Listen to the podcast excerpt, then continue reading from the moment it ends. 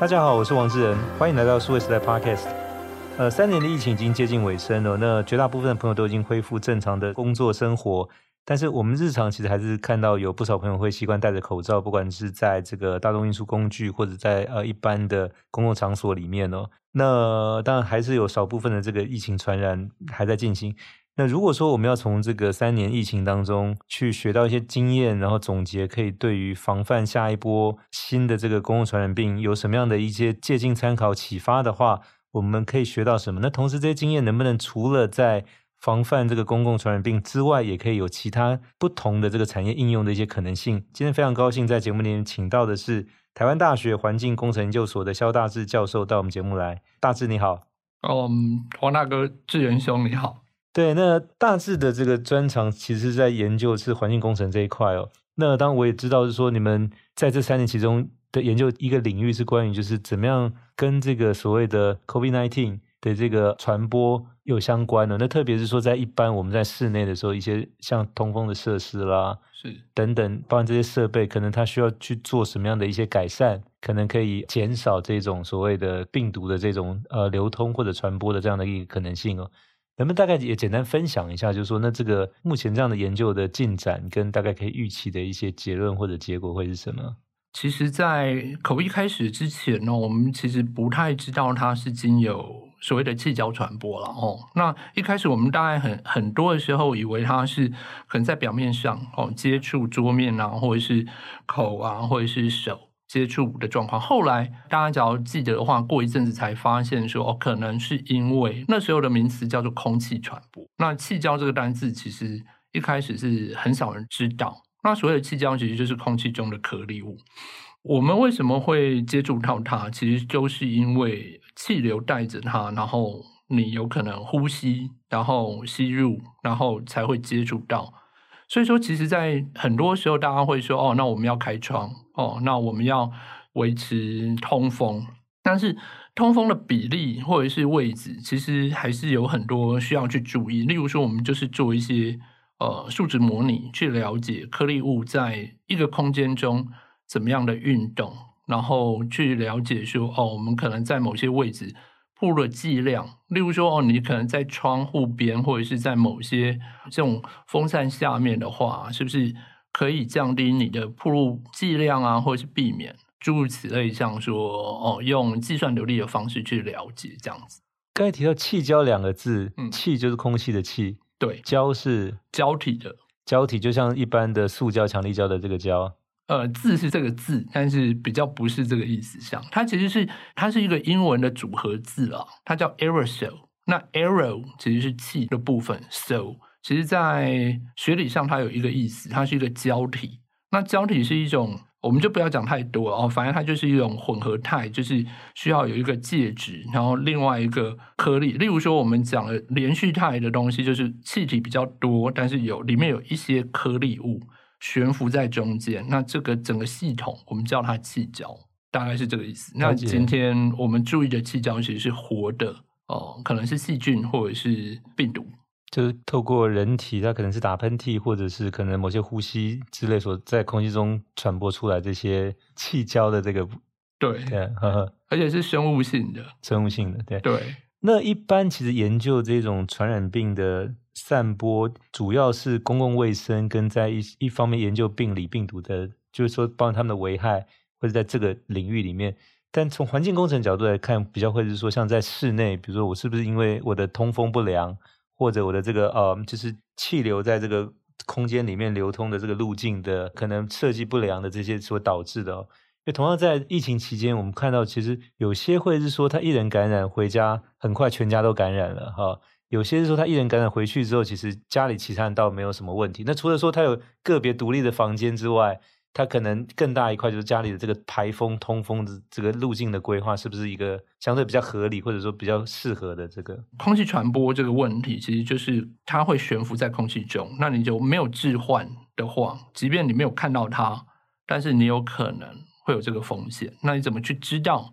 这个风险有多少？刚刚我们有讨论一下，其实你当然可以用比较复杂的方式，例如说我们是建一个模型，哦，就是用计算流力的方式去了解说颗粒物在一个空间中的流动，去了解说你可能在哪一个位置可能会有比较多的暴露风险。例如说，你在坐飞机的时候，哦，在哪一个位置上，其实你的暴露风险可能会比 B 的位置可能会高一些。哦，你没有办法真的做实验，你可能要用算的方式，用一个模型去算它。但是你只要想做实验的话，那也是有一些方式哦，就是会有一些指标。刚刚我们有提到，就是比较容易看的指标，其实是从 CO2 的浓度来看，就是在一个空间中的二氧化碳的一个浓度。对，因为那个就是代表多少人在那里呼吸嘛，因为都会呼出二氧化碳，它是比较容易测量的一个指标。它是一个比较容易测量的指标，那它的测量成本比较低。我们现在有很多手持式或者是简易型的 CO2 的。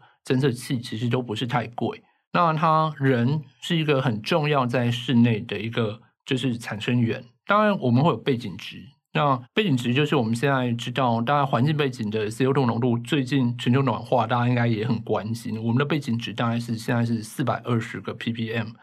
左右到四百三哦，这种数字每个人都会一直产生，所以它你的值理论上会高出在室内，就是最低你也应该要看到这个值了。那当然，很多朋友在这个疫情期间会担心，所以比如去买空气滤清器，对，或者说类似有杀菌功能的这个冷气机，嗯，这个会有帮助吗？还是说可能更根本是来自于家里的那个通风的那个排风，比如说你的那个窗户，或者说是类似像这种呃，是不是有什么其他原因会带来更大的这个决定性的这个？我觉得它一定有一定的效果，只是我们很难很确切知道。例如说循环内循环。内循环就是一直过滤，拿掉颗粒物。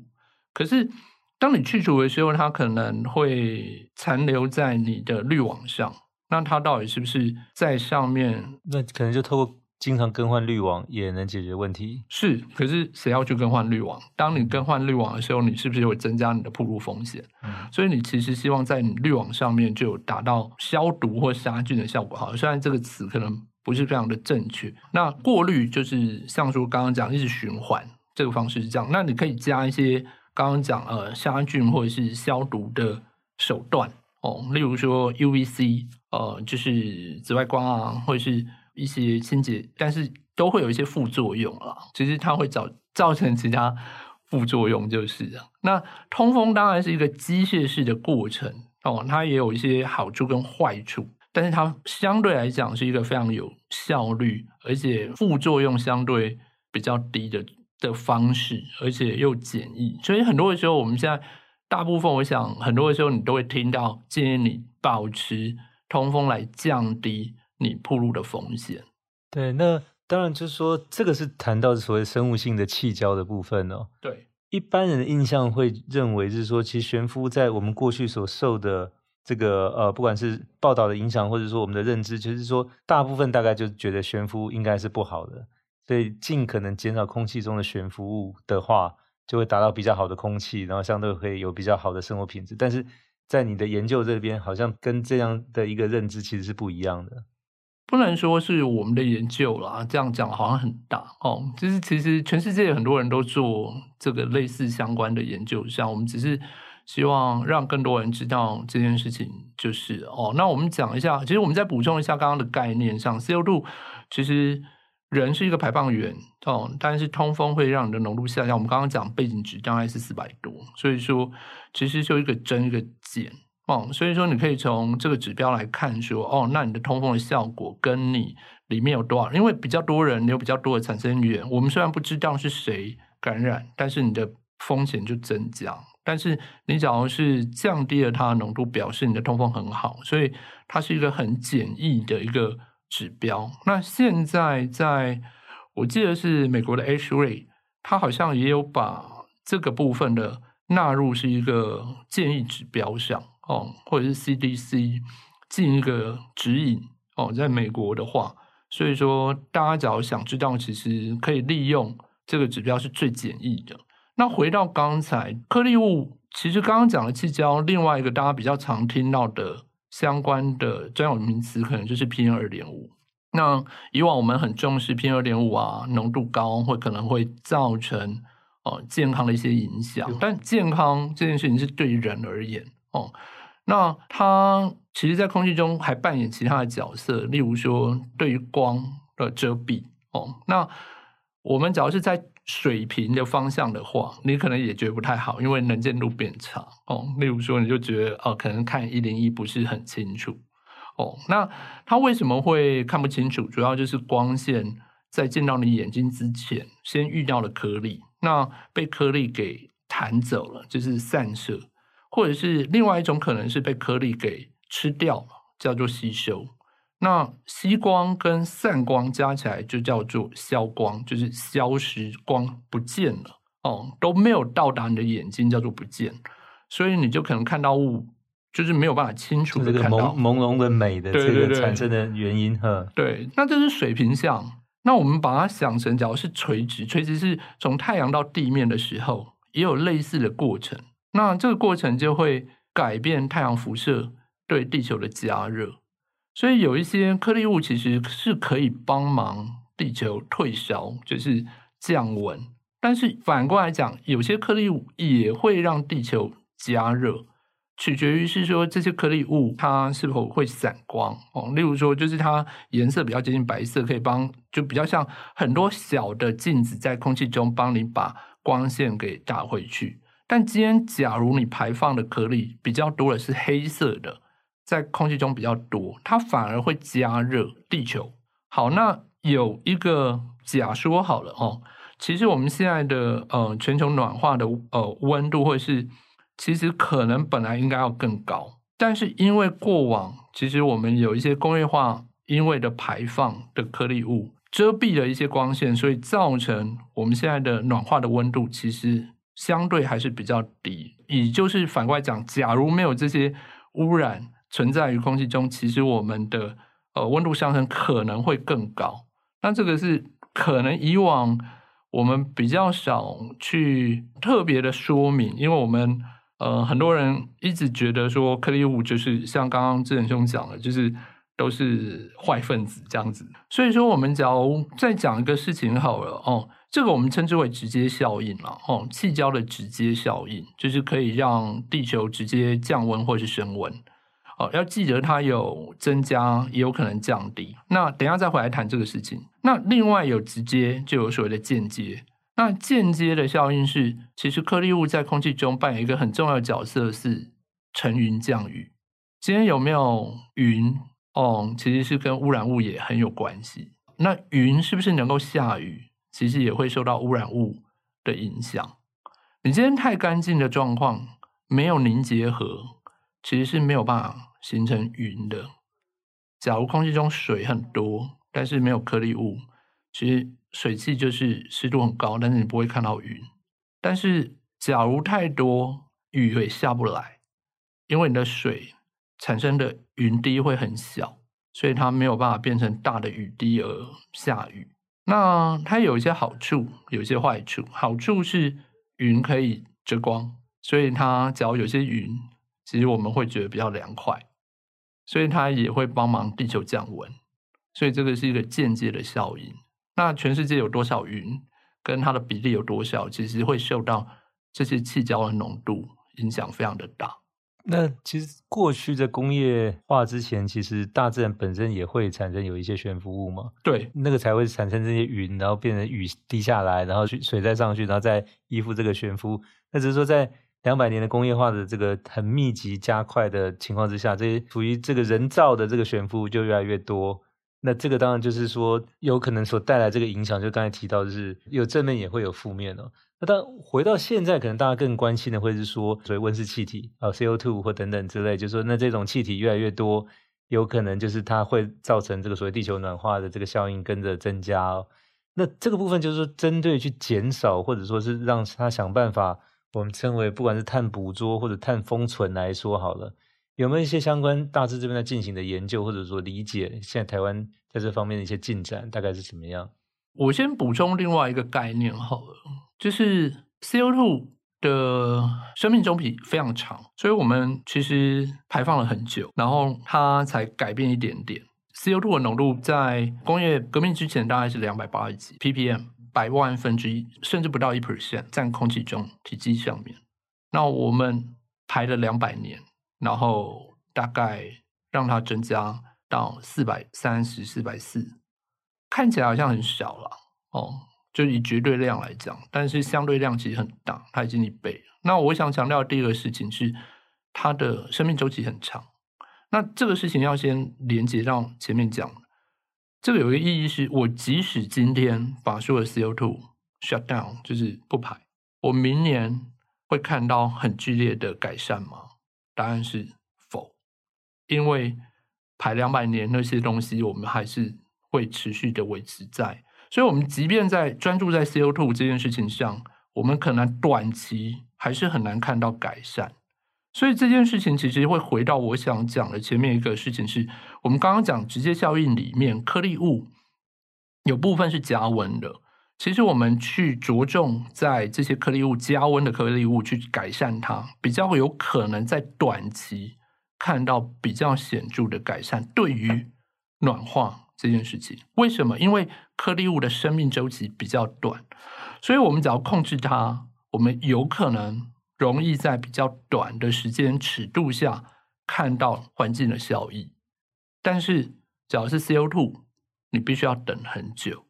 因为它的生命周期非常的长。呃，但如果这样的话，为为什么现在的研究方向更多是去减碳，而不是可能去降低这个空气中的悬浮物呢？呃，我觉得不能这样说哦。那只是台湾可能不是那么重视这一块，不代表全世界其他地方不是那么重视。你只要有注意，像 IPCC 的表一个表哦，它就是在评估各种污染、空气中的污染物的影响。其实我们对于气状，就是温室效应，就是温室气体上的了解，相对于颗粒物的影响是相对的完整。就是我们对它的掌握是比较高的，所以很多的重心其实是移动到对于颗粒物跟全球暖化之间的关系在这里。只是台湾可能比较少把它讲出来，或者是重视这个部分。就我们刚刚讲黑碳的部分，刚刚讲吸光是指黑碳的部分，但我我也必须要强调，并不是说因为这样子我们就不需要去处理 CO2 的问题，而是我想。让大家理解是时间尺度的状况，它的 lifetime 不一样。而且黑碳一般指的应该是燃煤发电的这个，燃煤是其中一种哦，它跟很多燃烧行为有关，例如说柴油车，那汽机车的排放黑烟就是很明显的一个哦黑碳的来源哦。但是刚刚也讲，其实燃煤也是其中一种可能的排放源，但。你我会更接触比较多，可能会更是交通源的影响。对，因为摩托车的数量，包含像这些卡车或者公车或者其他的私家车等等，其实都是可能是这些排放源的其中一部分哦。对，而且因为它是在移动的过程当中产生排放，可能它要控管是比较困难的。是，那这个就回到就是说，我记得大致之前有提过，就是说，因为现在其实是用电动车的方式去想办法。减少碳排放，但是实际上很多人说，那你这个电动车还是要发电呢？嗯，但是回过来就是说，因为这个电厂它是不会移动的，它是固定在那边，所以就变成说集中产生这个排放的这个来源，相对它是比较容易去控管的，比起那些大量散落在各个马路上面的那些移动产生排放源的这个，相对来可能集中到电厂那边是比较容易去控管。所以这个也是一个 argument，就是很多人说，那你。电动车还是要用到电，那电还是要由电厂里面这边。那电厂如果是还是烧煤的话，那当然这个就是所谓两害相权取其轻了。对，所以它集中在这里，所以它是比较容易被管理，比起那些大量散落在外面移动的这些相对来。但这个还是回过头就是说，在管理上面也还是要下功夫哦。哦，对，我们想稍微也提醒大家，就是呃，虽然载具电动化的过程会降低呃直接的一个排放，但是它有另外一个。不能忽略的就是非尾气的排放。那非尾气的排放其实指的是，呃，例如说刹车的磨损，然后以及轮胎的磨损，其实都会造成，或者是扬尘哦，地表是因为你交通造成的扬尘，这几个类别其实都还是归因于哦交通源造成的空气污染，但是它不是经由哦、排气管，所以它叫做非尾气排放。那这几项呢，其实它在质量浓度上面其实贡献不高，但是其实它在毒性上，单位质量毒性上其实不见得低，所以可能也需要去注意这个过程。而且我们不能单纯从质量浓度，我们现在是就是看空气中的质量浓度有多少，所以我们应该要更关注的是它的毒性当量的关系上。那这个有趣的一个环境新闻，其实是探讨到轮胎的磨损，或者是近期欧洲跟美国其实很关心，就是轮胎。它磨损之后会释放一个叫 six ppd 的呃物质，然后它造成好像是大西洋鲑鱼的大量死亡吧？哦，是一个很有趣的一个生态新闻。像在过去几年，那它因为这样，所以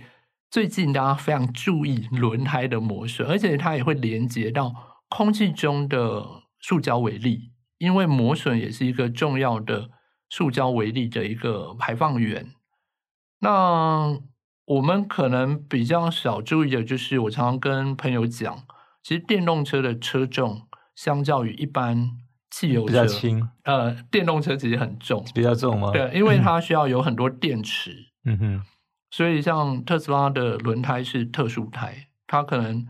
假如是你是车主的话，其实你不需要，你你少了很多保养费，电动车，但是最重要其实是换轮胎，对，轮胎是它主要的支出。嗯对，因为否则这个可能影响到大西洋鲑鱼的这个产量。那它的磨损其实就是很可观了。那所以非尾气排放是在载具电动化之后，是一个大家可能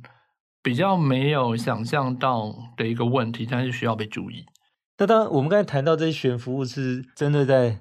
户外的这个部分呢。那再回到我们其实一开始谈，就是因为 COVID-19 它其实在这个传播是比较是在在室内的哦。那在针对这个室内的这个悬浮的处理，可能我们一般印象比较深，会连接到大概有两种，一个就是像在半导体晶圆厂的这个无尘室哦，clean room，另外就是在一般的像医院里面这种，就手术的这个负压病房，就想办法就是说空气只能进去不能出来，就免得里面的这些所谓刚才提到气胶可能传播到外面来。所以这两种大致能不能也帮我们大概分析，在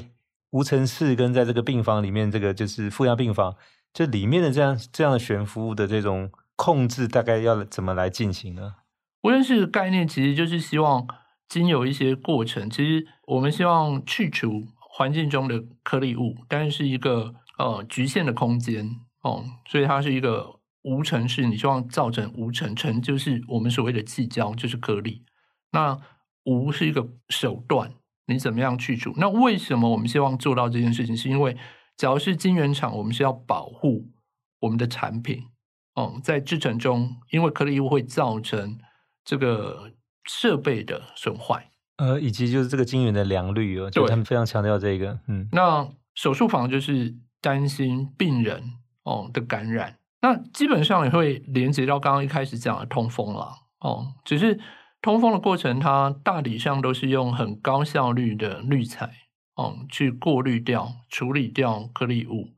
然后再回到这个环境中，然后以达到它的所谓的无尘室这个状况上。那我最后要请教，就是大致这边，就是说，一般在家里，你比较有可能会产生例行的这个悬浮，其实来自于每天你烧饭做菜的时候，嗯、是使用的这个像是这种煤气、天然瓦斯这一块的。那这个部分其实很难。避免，因为你不可能说我就天天叫外卖，家里不开火哦。那多数你还是在家里，可能至少早餐，或者说可能你宵夜的时候，那所以就说那那个这个部分的话，就是以使用煤气它产生的这个像是这种悬浮，大概是一个什么样的情况？那一般像听众来讲，需要去注意或者担心这个这个事情吗？这个其实就是亚洲人最大的一个差异，就是跟西方人，因为我们的饮食习惯，所以我们很多就是料理的过程。会用到油，嗯，然后大火快炒，对，而且讲求要有锅气，对。对，嗯、那其实当你看得到的时候，表示它颗粒物就是有产生，哦、嗯，当然有可能是水，但通常都是伴随着很多碳、碳粒，哦、嗯，那当然你会开抽油烟机，所以这个非常重要，哦、嗯，但只是你可能也要注意一下你的抽油烟机的排风到底去了哪里。那主要的原因是因为提醒大家，其实我们的呃住的状况其实就会排到后面。那我们有时候有一些天井，那天井变成你家排到我家，我家排到你家，对，这互互相以邻为祸这样。对啊，因为我们很多建筑其实它是围起来，然后造成一个天井，我们其实都是排到最后面去。嗯，那这个天井又很高，变成一个烟囱哦，那它就会累积在里面。那我排的时候，其实你有可能到你去那里去，所以你很容易知道说，哎，今天隔壁有吃鱼哦，然后或者是哎，他今天可能吃披萨哦之类的的概念上。那其实这个就是代表，其实他你有可能受到它的污染了。那所以说，我想讲的是，第一个，当然我们在这个料理的过程，你一定要开抽油烟机。哦，这是为了呃去除一些粒状物跟哦气状的污染物哦，可以降低你的暴露。那可是你要注意，你排出去之后到底是排到哪里去？到底是不是真的抽到室外？哦，这从你的味道可能很明显的可以感受到。那有趣的另外一个新闻，我也常跟朋友分享，最近就是有关哦欧洲跟美国特别重视哦这种瓦斯炉哦，就 gas stove 产生的 NOx 的议题上。哦，那你这 NOx 指的是一氧化氮 NO 跟 NO2 二氧化氮，对对，嗯、就是两个加起来。当然，在户外环境的时候，其实主要的来源是汽机车啦。哦，户外来源的时候，但是在室内，可能以往也是比较少注意到，就是忽略。其实，嗯、呃，瓦斯炉也是一个非常重要的 NOx 的一个产生源。哦，那近期越来越多的文章会就是研究提到。嗯，暴露到一些不算太高的 NOx 浓度，就有可能会产生一些健康的影响哦。例如说，可能提高小朋友的嗯气喘哦的一些发生率哦，跟这个有一些相关性上。那这个造成近期欧洲跟美国很呃社会很重视这个议题哦，他们认为室内的这个瓦斯炉是一个非常 影响巨大而且很重要的一个排放源，需要。特别的关注这样子，对，因为一般美国跟欧洲很多家里其实是用电哦，比如说用烤箱或者微波炉或者电磁炉哈，是，就它可能那个瓦斯炉这个不见得很普遍哈，是，但是在亚洲的地区，包括台湾，其实我们比较习惯是那个大火快炒，对，那所以可能在这个部分，如果有刚才大致这边提到，就像这个一氧化碳、二氧化碳所造成的影响的话，那可能是。